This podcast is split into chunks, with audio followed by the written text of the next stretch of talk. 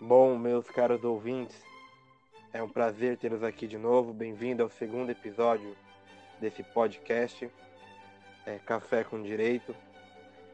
Hoje nós vamos tratar de um tema muito especial é, é, e, pelo que aparenta, pelo atual cenário político brasileiro, eu espero que não, mas a, a, a, sempre que tem a intenção que não, mas que pelo que se constrói talvez seja um tema muito recorrente que é a, a violência infantil, infanto-juvenil, o ato infracional, que é regulado pela Lei 8.069, que é o código, que é o ECA, né? O famoso ECA.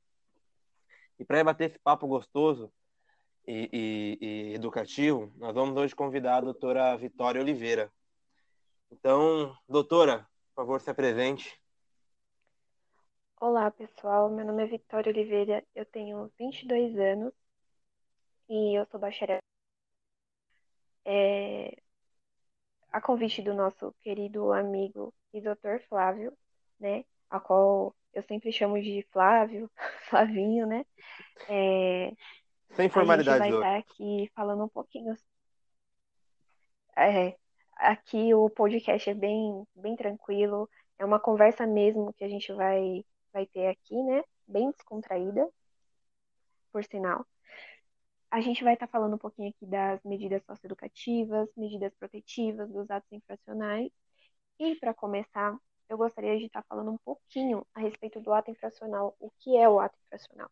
O ato infracional, ele consiste numa forma de reeducar, de reinserir o, o menor na sociedade. Ele não tem o jusperiente, que é a punição, né? É claro, até porque o artigo 228 da Constituição Federal prevê que penalmente são inimputáveis os menores de 18 anos, ou seja, os menores de 18 anos não cometem crime, eles apenas cometem atos infracionais, que podem acabar em medidas socioeducativas e jamais têm o viés punitivo. Bom, aqui nós também temos o artigo 229, que nos, nos dá um pouquinho mais de noção e também é, nos ajuda a, a, visualizar a parte da família também na, na formação educacional do menor. Ou seja, dentro da Constituição, os pais têm o dever de assistir, criar e educar, educar os seus filhos menores. Mas por que os menores acabam reincidindo em condutas as quais eles não deveriam cometer que são equiparadas a crime? Bom, eu acho que para isso o nosso querido amigo pode nos responder um pouquinho melhor.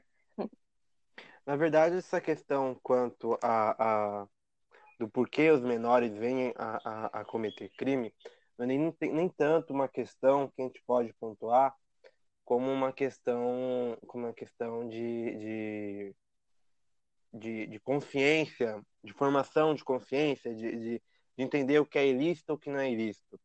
Eu entendo, do meu ponto de vista, que, é, como eu posso dizer, que a, as consequências sociais são muito mais ligadas aos índices de, de, de atos infracionais. Quando digo ato infracional, eu me remeto a, a, aos adolescentes que venham cometer crimes, do que propriamente se dizendo a, a consciência da ilicitude de que aquilo é crime. Né? Nós vivemos num país de desigualdades, de norte a sul. E especialmente é, é, especialmente do Sudeste para cima, a gente percebe que a desigualdade é muita. Tanto é que a gente tem certos casos de, de violência infantil ou de atos infracionais específicas para cada região ou estado. Em São Paulo se tem, se tem um, parece ter um mix de, de, de, de, de crimes, como tráfico, roubo, furto e, e outro, receptação, também pode se entender receptação, em pese eu não achar que, que menores têm é, essa aptidão à receptação, até, até pela, pela vontade delinquentiva, pela, pelo foco que vai se tomar, né?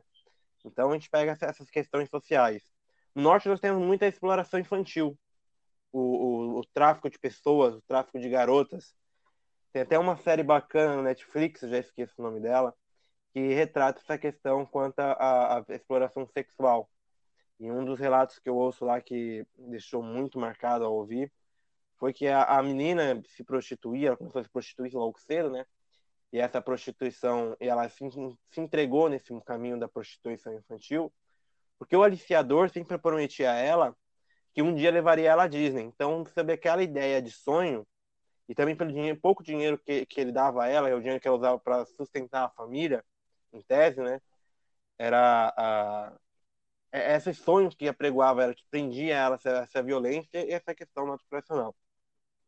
É, já em São Paulo. Flávio, sim. Só te interrompendo um pouquinho, mas eu também já me deparei com um relato é, de uma garota que ela dizia, é, óbvio, ela é da região Nordeste, é, às vezes parece muito óbvio pra gente e pouco falado para as pessoas, porque a gente convive com essa realidade do judiciário de tratar com esses problemas. Mas eu vi um relato de uma garota falando que ela entrou para esse mundo da, da prostituição para estar tá sustentando a família, porque o aliciador, o que ele fazia? Ela dava o corpo dela como moeda de troca e ele supria todos os mantimentos da casa dela. E o próprio pai, ele ele era conivente com a situação. Ou seja, totalmente fora do que prevê a nossa Constituição Federal, como eu já citei aqui o artigo 229, que os pais têm o dever de criar e educar os seus filhos.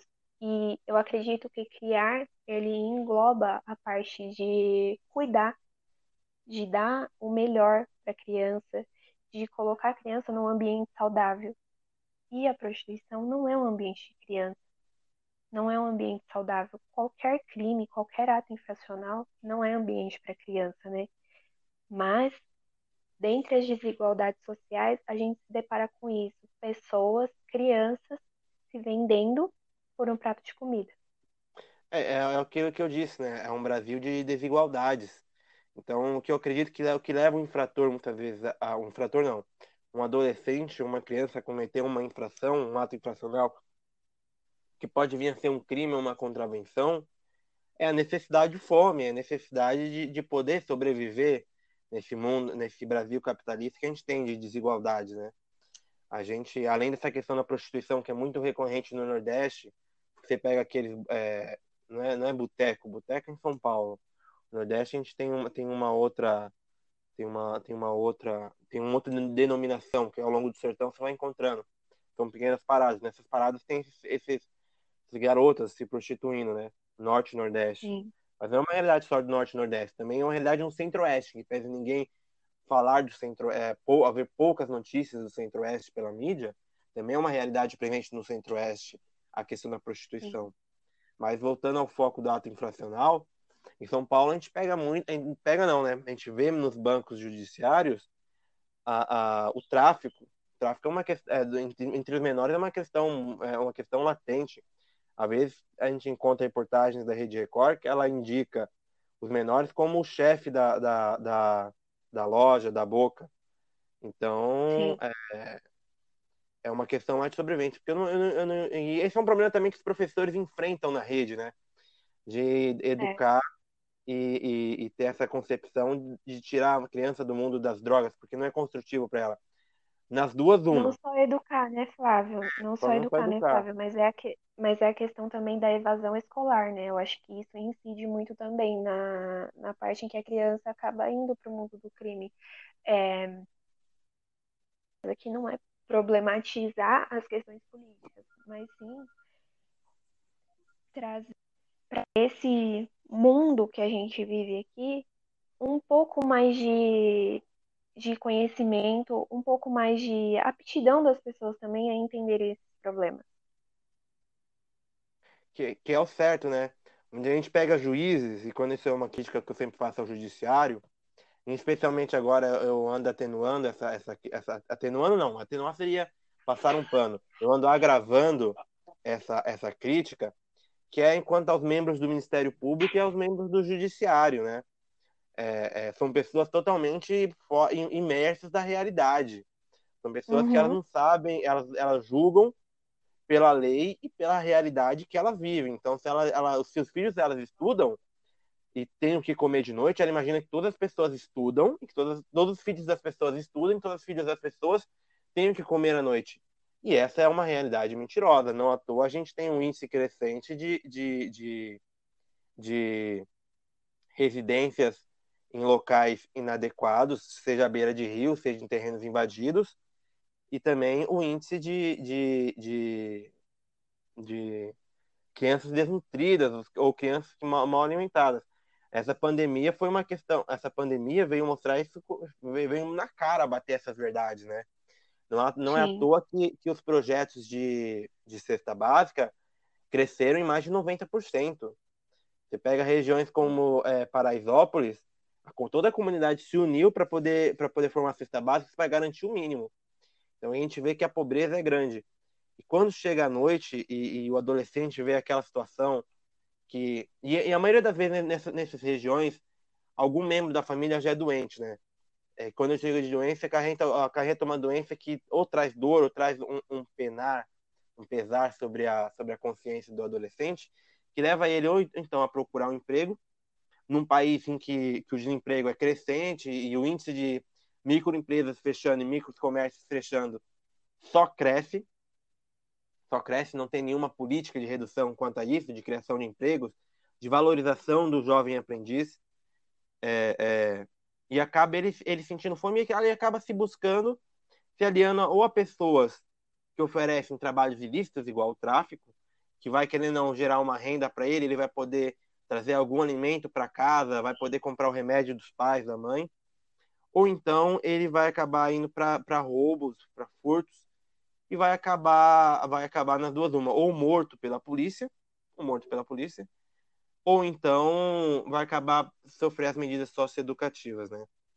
É, e essa é a crítica que eu faço quanto a isso. Porque o promotor, se você pegar a, a escala ali de promotores, o, o grupo de, de pessoas que formam o Ministério Público, você não verá pessoas de origem humilde, de pessoas que, que entendem o que é a pobreza, o que é sentir fome. A maioria delas são pessoas de um certo grau de, de na sociedade, já mais ou menos escalonada, e julgam a partir dessa, dessa realidade, né? Não buscam identificar, olhar para outros vetores. E essa, essa é uma problematização. Eu acho que a, a, a, a, o ponto jurídico que a gente tem que atingir, muitas vezes, essa questão de, de, de dosar família e, e, infrator, é a questão do conselho tutelar, né? as medidas que eles tomam, que eles tomam. Às vezes aparenta ser a melhor medida, mas do meu ponto de vista são medidas ilegais que eles tomam. Eu espero uma questão de competência, até da súmula 108 do STJ, que é a competência para quem para decidir sobre qualquer questão relacionada ao ECA ou que envolva menores é a vara da infância e juventude. Sim. É, até porque é competência exclusiva do juiz, né? Tá, tá decidindo a respeito de medidas é, socioeducativas e medidas protetivas como bem, já fala o artigo 98 ao 102 do ECA, né, Flávio? Sim.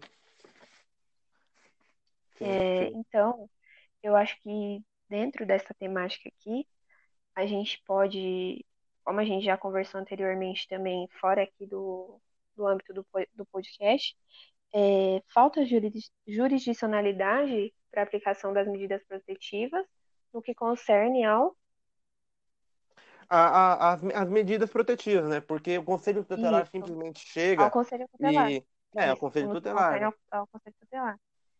E, ele, ele, não... ser um órgão administrativo, né, previsto no ECA, eu não vejo eles como competência, eu vejo eles mais como um braço, como se fosse a, a, a como posso dizer, um poder de polícia. Eles, têm, eles exercem mais um poder, eu achei. Eles exercem, eu achei a palavra, o termo correto.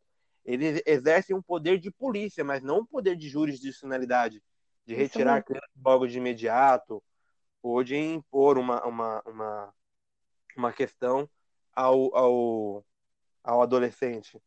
É como se a gente estivesse visualizando o judiciário, obviamente a gente está vendo isso, mas numa perspectiva do, do Estatuto da Criança e do Adolescente. É como se a gente estivesse visualizando o judiciário e a Polícia Civil. O judiciário manda ali, por exemplo, a abertura de um inquérito de ofício, manda ali Sim, para a Polícia Civil e a Polícia Civil vai e executa.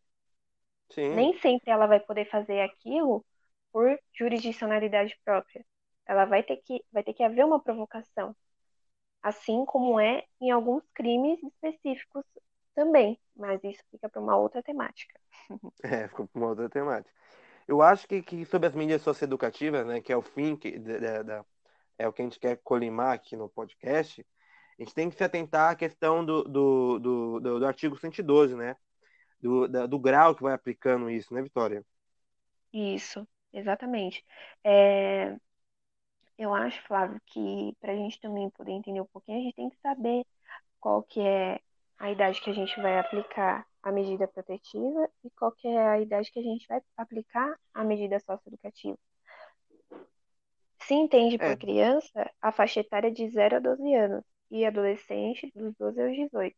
A gente acaba confundindo isso também, é, como que eu posso dizer? Muitas vezes com, com crimes, né? um Que não crime, é né? correto. Na verdade, quando é a o que é o gente fala sempre. de ato infracional, quando a gente fala de Sim. ato infracional, é pro adolescente. É pro adolescente. É, é, na verdade, é o que frisa o artigo 105, né? Que o ato infracional praticado por criança corresponderá ao artigo 100, a- às medidas previstas no artigo 101. E as medidas do artigo 101 nada mais versam que medidas de, de é, são medidas de proteção, né? Protetivas. Já as medidas 112 são medidas voltadas para o adolescente, que começa dos 12 anos e entende-se, né, até os 17 anos, 12 meses e 23,59 segundos, né? É verdade. É, A gente tem que fazer dentro uma disso crítica. também, a gente Sim. tem no artigo 104. Oi, pode falar. É, é sobre isso mesmo, pode continuar. Dentro disso também, a gente tem, dentro do artigo 104, parágrafo único, a teoria biopsicológica. Bom, para a gente poder entrar mais adentro dessa teoria, a gente precisa entender é, os atos, os atos infracionais de forma permanente, de caráter permanente. O que seriam os atos, atos infracionais de caráter permanente? São aqueles, por exemplo, uma extorsão e um sequestro. Por exemplo, o menor, durante a execução do sequestro, ele tem ali 17 anos. Porém, dentro da continuidade, ele se tornou maior. Qual que, onde que vai entrar? Qual, o que vai ser aplicado para ele? O ato infracional ou o crime? É, fica, fica Dentro da questão. teoria Sim. biopsicológica, dentro da teoria biopsicológica, eles entendem que ele vai responder pelo Código Penal. Porém, o, o nosso Código Penal entende que será aplicada a teoria da atividade. Por quê? Dentro da doutrina, há uma grande divergência sobre isso. Para o nosso professor Capês, é, é primordial a análise da imputabilidade do agente no momento do crime. Ou seja, se no momento do crime, antes de acontecer o resultado, quando ele começou ali, ele era menor de idade, então por que que vai aplicar para ele o Código Penal dentro da teoria biopsicológica? Qual que a gente vai levar em consideração? Obviamente que dentro do, do processo penal a gente sempre tenta levar em consideração o que é menos gravoso para o réu. Ou seja, Sim. nesse caso a gente sempre vai a, a gente sempre vai tentar, né? Não estou falando que vai ser uma regra, vai sempre tentar adotar a teoria da atividade. Bom, pessoal, vamos dar uma pausa aí.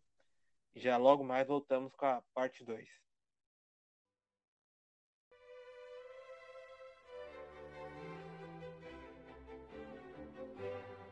Bom, pessoal, retornamos com a parte 2. Agora a gente vai falar de um, de, da outra questão importante quando se fala do ECA, que é a questão procedimental, né? Como é que se procede no, no, no, nos atos infracionais quando o adolescente vem a cometer.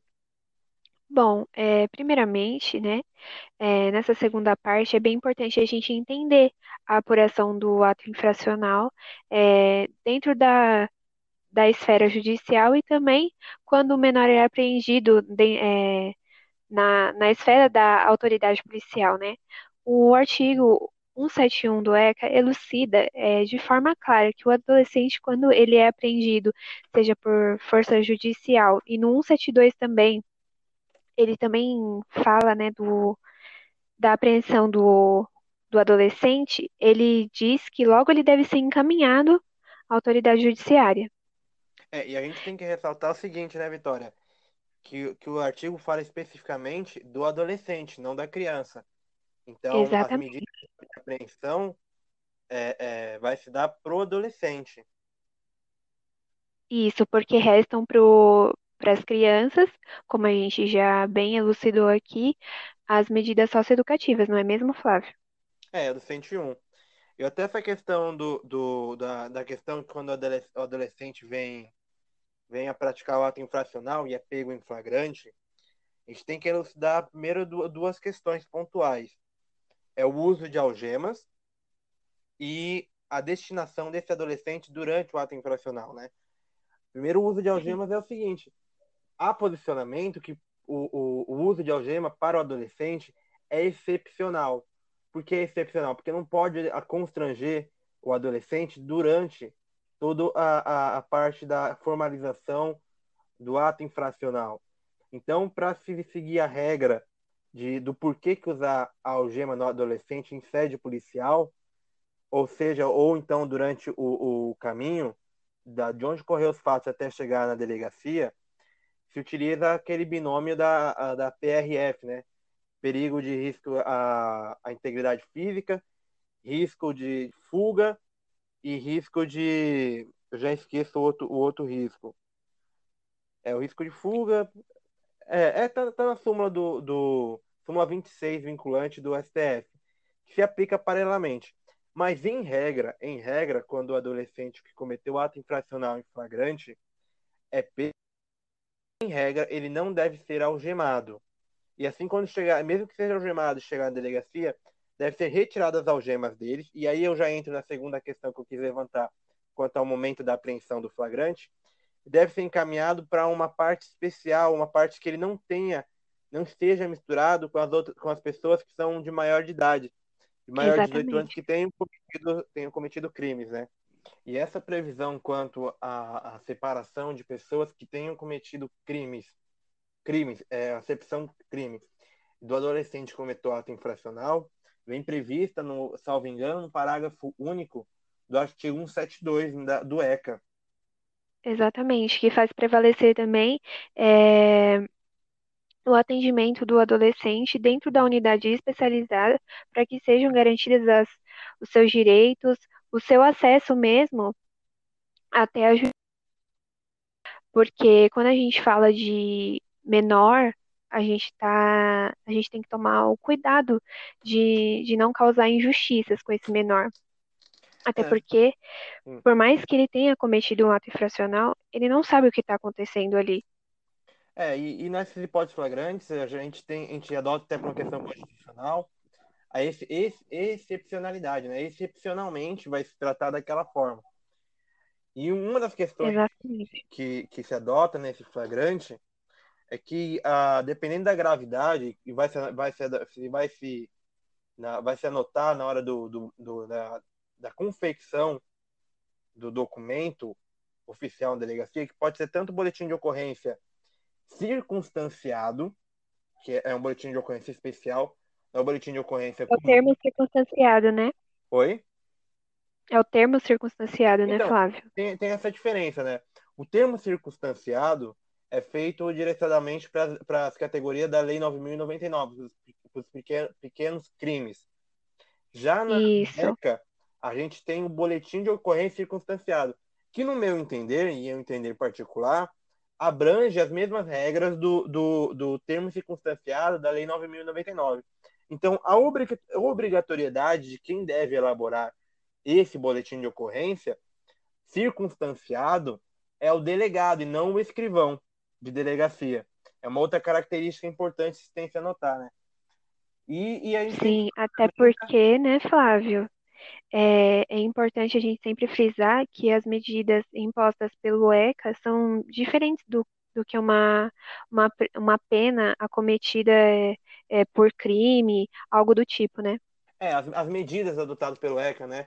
Eu não diria nem pena, porque a pena, a gente, claro, a gente se relaciona a pena por ser por, por, por uma questão de, de comparação com o Código Penal, né? A gente acaba, acaba falando pena. Mas, ao Sim. final, vai ser uma medida socioeducativa, ou então qualquer outro deslinde. E isso a gente tem que, já que você adentrou nessa questão da pena, e pena, querendo ou não, nos remete à questão ao binômio prisão e liberdade, no, no ECA, logo depois da, da apreensão do auto em flagrante, o delegado vai, ou o delegado, ou então a autoridade do Ministério Público, vai analisar a gravidade dos fatos e vai, vai, vai determinar ou vai proceder se pede pela medida de internação, dependendo da gravidade do fato, ou então se vai entregar aos pais para que, pra que o, o adolescente venha comparecer no interrogatório informal, né? Exatamente. Eles têm que ser é, entregues até ao Ministério Público para estar tá fazendo essa apresentação diante deles, né? Conforme prevê o artigo 174. É... É, podendo ser no mesmo dia ou dia útil após o que ocorreu o fato, né? É, em tese, em regra, são 24 horas. São 24 horas. Mas se, se a gente pega é, locais pequenos, que, em que às vezes é, não, é, não tem nem fórum, é uma questão de. Não, não é comarca ainda, cidades pequenas não são comarcas. Então elas são. Já esqueço o termo técnico. Elas são distritos. Distritos se são ligadas a comarcas Sim. maiores. Então a apresentação se torna inviável, né? Ela acaba demorando mais que 24 horas. E o promotor, e, e essa questão do promotor, a gente tem que lembrar o seguinte: o princípio do promotor natural. Quase ninguém fala, é um princípio constitucional, rege o Código do Processo Penal e também rege o Código de Processo Civil é a questão do promotor natural. Então não pode ser qualquer promotor que vai, que vai tomar ciência dos fatos. É o promotor com a competência para a vara de infância e juventude. Então esse é o promotor que deve ter ciência dos fatos e deve se manifestar sobre a, a prisão do, do, do adolescente infrator.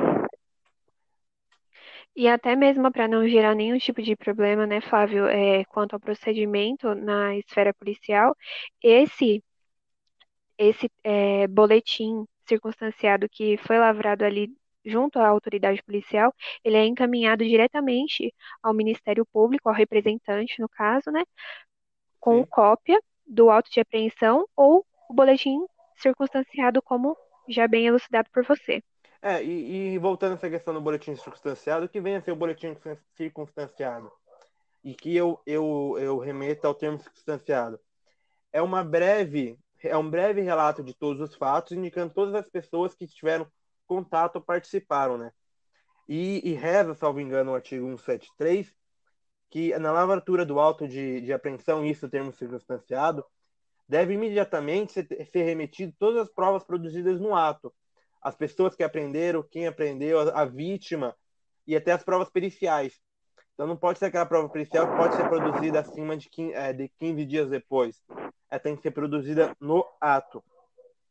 E, e logo depois. Exatamente. É, e logo depois dessa questão, a gente tem até uma, uma questão especial, né? De análise do ato infracional. Que não é, que foge do comum, né? Que não vai. Não, normalmente que, o que ocorre no processo penal ocorre o fato, tem um boletim, é decretada a prisão, o sujeito permanece preso e logo em seguida, e depois juntado, depois feito o relatório final, é expedido, é expedido não, é oferecida a denúncia. E no ato infracional não segue uma outra temática. Sim, é, e as providências né, que o Ministério Público entender que ele deve tomar serão baseadas em, em três pilares, né, Flávio? Na promoção de arquivamento, Sim. na concessão da remissão ou até mesmo na represent de representar a autoridade judiciária, que seria, no caso, realizar a denúncia, né? É, então, é, tem essa, tem essa equiparação. O, o, a Lei 8.069 não adotou o termo denúncia, né? Adotou, adotou o termo Sim. representação é, socioeducativa. Porque a denúncia em si, e eu até entendo nesse sentido, é apresentada diretamente aos crimes, e na auto infracional, ao final do processo, não vai ter uma pena, enfim, vai, vai ter uma questão de reeducação do infrator. Então, por isso. é Exatamente, é... mas nós falamos aqui denúncia até mesmo tipo para fins é. é, didáticos, né, para não ficar para não ficar aquela coisa assim, ah, meu Deus, mas a gente está sempre falando medida socioeducativa, socioeducativa fica um pouco repetitivo, né, para quem está nos ouvindo, é, mas tá ouvindo. É, mas é isso. O, o Ministério Público dentro do, dos procedimentos do ECA tem, como a gente já falou também anteriormente, na primeira parte do nosso podcast, que ele tem o papel principal na atuação dos, dos procedimentos, né? É, na verdade, ele acaba sendo, ele acaba sendo o, o ele acaba tomando o papel, é, executando o papel, né, de custos. Nesse caso, ele faz o papel direto de custos leves, de vigilância da lei, vigilância dos atos. Mas antes dessa questão do, da, da representação da, da medida socioeducativa, que ainda se enquadra naquela questão, nós temos a, a oitiga, a oitiga, ou que é, que é o termo técnico, mas também tem o, o termo mais correto seria é, termo de depoimento, ou depoimento, ou inquirição, ou, ou ouvi, ouvidoria do, do, do adolescente de forma informal. E nessa forma de ato informal, quer dizer o seguinte: é, o adolescente requisitado até o Ministério Público e lá ele vai fazer uma breve, um breve relato do que ocorreu. E ali o, o Ministério Público que vai fazer toda a avaliação e vai, vai verificar se é naqueles três pilares que você já falou antes: se é a remissão, se é o prosseguimento ou o arquivamento. É, o arquivamento ou a, ou a representação a gente constar que, que é, essa situação. Bom, já a gente, agora a gente já entrou no outro ponto, né, que é a questão da quanto à a, a, denúncia barra representação medida socioeducativa.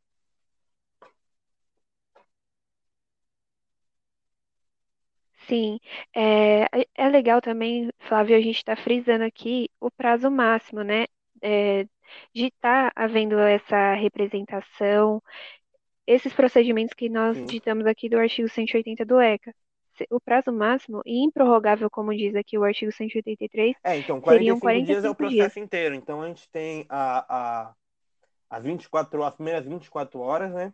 Logo as primeiras 24 horas a gente já começa a prosseguir. Bom, mas nos ouvindo, Flávio, é, eu, a gente gostaria de saber, até elucidar aqui melhor essa questão do prazo. Esse ele realmente acontece em 45 dias ou ele é como em outros processos que, é, por exemplo, nós temos o processo de inventário. Ele diz, dentro do artigo 611, que ele vai começar é, em até dois meses, né? E ele tem um prazo máximo de duração de 12 meses, mas esse procedimento dentro da esfera do ECA, 45 dias, ele vai ocorrer dentro desse prazo mesmo? Então, deve ocorrer dentro desse, desse, desse prazo de 45 dias. Mas quando deve ocorrer esse prazo de 45 dias? A instrução que deve ocorrer nesse prazo. E no caso, no, no, no caso do ECA, não é chamado de instrução, e sim de audiência de continuação. Então, a audiência de continuação que é a mesma coisa que audiência de instrução, debate e julgamento no Código de Processo Penal, e todo o processo até a fase de, de reconhecimento da sentença deve se dar dentro dos 45 dias. Se extrapolar os 45 dias, é dar excesso de prazo e imediatamente qualquer medida socioeducativa de internação deve ser é, é, diluída e restaurada a liberdade do adolescente para que ele venha ter acesso ao processo após esses 45 dias. A gente sabe, e é uma crítica que eu sempre faço ao judiciário, que o judiciário hoje em dia está sucateado, então são muitos processos para poucos servidores, o que torna, torna o que torna levar a, a, a processos muito demorados e acaba gerando essa questão. Mas o, o, o, os procedimentos relacionados à criança gozam de, de, de um efeito, de uma proteção de celeridade maior. Então, eles sobem para o início, eles estão sempre no início da fila. Eles correm mais rápido que os processos relacionados a crimes hediondos, que também deve ter como prioridade. mas do, o relacionado a crimes, a atos infracionais de adolescentes tem um valor, tem um sobrevalor sobre qualquer outro processo. Quando eu digo isso, digo no seguinte sentido: há varas em pequenas comarcas que elas acumulam tanto o ofício criminal quanto o ofício da, da infância e juventude. História? Sim, é, Flávio, a gente pode chamar também esse processo, é, como a gente, a gente pode falar grosseiramente também, como se ele tivesse uma tramitação prioritária, né? É isso, esse é, esse é o termo técnico. É uma tramitação prioritária. Em regra, ele tem que seguir É, esses 45 Flávio, dias. uma pergunta. É, dentro desse prazo de 45 dias, não obedecido esse prazo, é, a gente pode falar em prescrição? Não, não há que se falar em prescrição no, no, no, no- na medi nas medidas relacionadas ao, ao ECA, ao ato infracional. A prescrição em si se aplica apenas a crimes, tanto é que ela vem prevista no Código, de, eh, no Código Penal, salvo engano, no artigo 103 em diante, até o 109. Então, no, no, no- na, na questão do ECA, a gente não vai falar em prescrição. A gente vai falar em medida socioeducativa. Então, quando, a ser, quando vier a ser aplicada a medida socioeducativa, e caso o adolescente não tenha mais 18 anos, ou se seja maior também de 21 anos, porque a gente tem essa questão dos 18 ao 21, ainda é passiva a aplicação de medida socioeducativa, é, vai, não, vai mais, não vai mais se aplicar. Por que, que não vai se aplicar? Porque se perdeu o efeito. Se perdeu o objeto jurídico, que era a, a ressocialização do adolescente na sociedade, para que ele possa compreender que aquele, aquele ato que ele praticou é, feriu diversos valores que não condizem com a vida em sociedade. Então a gente não tem por que falar em prescrição. A gente fala, um, o instituto que pode se aplicar é o excesso de prazo. O excesso de prazo. E nisso a gente já vai para a sentença, né? Quando a gente vai falar da sentença, ela não vai ser uma sentença que vai determinar uma pena, ou então vai determinar a quantidade que o adolescente irá ficar segregado de sua liberdade, ou no regime de semi-liberdade.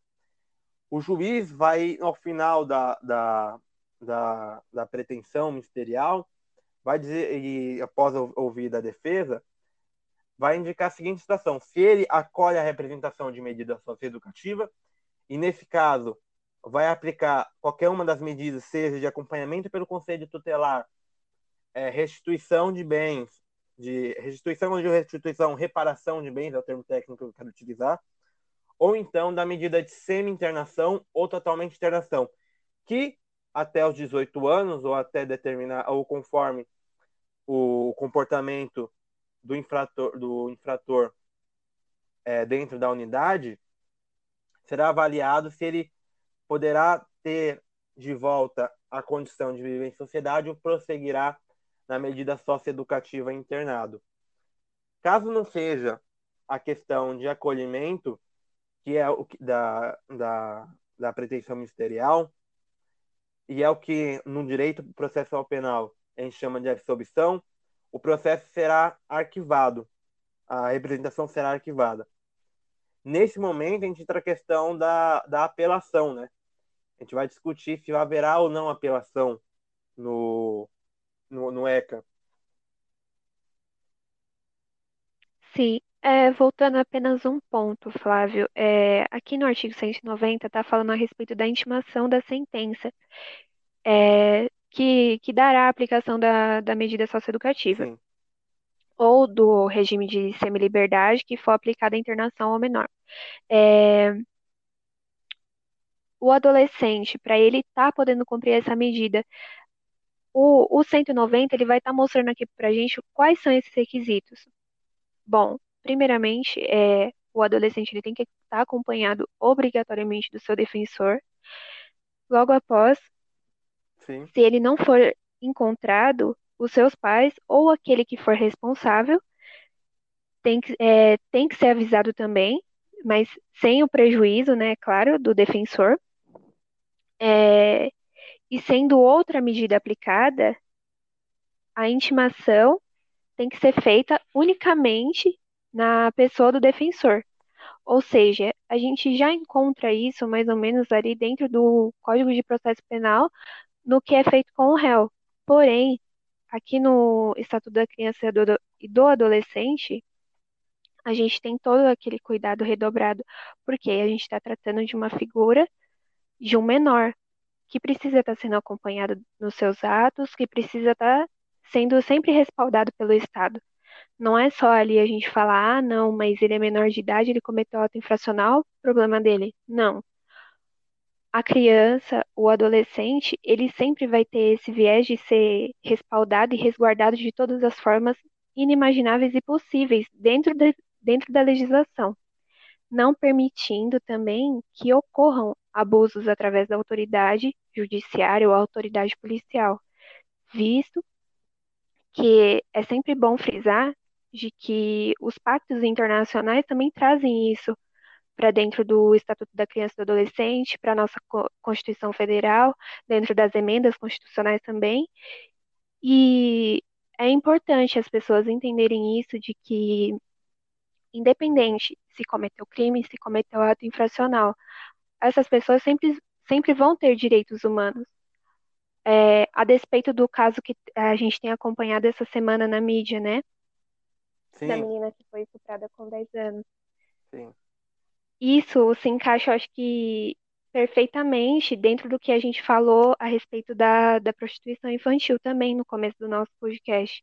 Eu acho bem legal a gente frisar de maneira rápida aqui no nosso podcast de que os pais dessa menina, o médico que fez tudo, todo o procedimento, né, do, do aborto e tudo mais, não, pode, não podem ser responsabilizados é, de forma, de forma vir cruel como pessoas que foram até a porta do hospital e foram se posicionar a respeito disso, é, querendo, querendo aplicar ao pai, é, ao pai e à mãe penas é, que eles, entender, eles entendem como corretas, mas que não estão dentro da nossa legislação. Não cabe aos de fora é, tentar entender a situação da menina. A gente apenas tem que tem que esperar algo da, da, da parte da família que a proteja e não esse tipo de atitude que venha ferir o seu lar, que venha ferir a sua integridade, que venha interferir na sua dignidade humana, né? Como é resguardado pela nossa Constituição. Não é mesmo, Flávio? Bom, é, o caso da menina é um caso chocante, né? É algo assim que da esfera moral e da esfera humana é revoltante. Uma pessoa abusar de uma criança e isso é, uma, é do meu ponto de vista eu não vejo nem como uma doença, eu vejo como uma banalidade. E a gente tem cai tá, até cai naquela situação de, da, da, da escritora é, em, é, americana Sarah Arendt, é, se não me engano, essa, essa é, Hannah Arendt, não Sarah Arendt, Hannah Arendt, a banalização do mal. Toda vez que a gente pega um valor e banaliza ele, tornando ele por algo certo, que sociedade é essa? Que pessoas são essas? Quais são os valores dessa pessoa na sociedade? A gente não pode admitir situações igual que cometeu a, a... Ela, ela se proclama como ativista. Para mim, ela não é uma ativista. Uma pessoa ativista não incita o mal, não incita o ódio. É uma, é uma, é uma violência descomunal, uma violência de ódio. É uma pessoa totalmente descrente da vida em sociedade, sem incitar pessoas para que é, vá pedrejar, vá, vá, vá atrás com um ato de vingança contra uma criança de 10 anos que não vai influenciar em nada na vida das outras pessoas. Só o estado emocional dessa criança, só ela sabe que vai viver, só o que a família está vivendo é, é, é, é, sabe a, o horror que é ainda encontra uma pessoa igual a Sarah Giromini, eu vou, acho que vulgo Sarah Winter, para colocar pessoas, é, pessoas protestando no hospital contra essa pessoa. Eu até me remeto àquela cena de, de, de na, na, bíblica de, da, da, do, de Jesus e a prostituta, de Maria Madalena. Todo mundo apedrejando, apedrejando Maria Madalena e surge, surge Cristo dizendo: atire a primeira pedra que não pecou. E vão, vão lá as pessoas até a porta do hospital insurgir contra a criança. É absurdo, é absurdo. Que sociedade é essa que a gente vive e que se julga uma criança, mas, mas, não, mas não, se, não, não se abomina um estuprador. As pessoas que estupram que, e, e tornam o, o estupro é, é, e acham que estupro é uma coisa é, uma, é algo entre aspas legal, e quando digo legal no sentido de lei, e que o aborto é pior, são pessoas que não se devem se sentar, você não se deve ter elas na mesma roda que você. São pessoas que irão, te contam, irão contaminar qualquer outro ser humano. São pessoas que propiciam Até mesmo porque, né, Flávio? Até mesmo porque, né, Flávio, é, a atitude da ativista em ter revelado o endereço da, da menina, o nome dos pais, é, já demonstra que ela feriu um, um princípio da nossa Constituição Federal, é, previsto no artigo 5 inciso 11. A casa é asilo inviolável do indivíduo. E... Ninguém pode penetrar sem o consentimento dele, ainda mais se tratando de criança. E não, não só. Não, ainda não, mais não, tratando de é, criança. Não, não só a casa. O quarto de hotel, a diz, ah, o quarto de hotel não.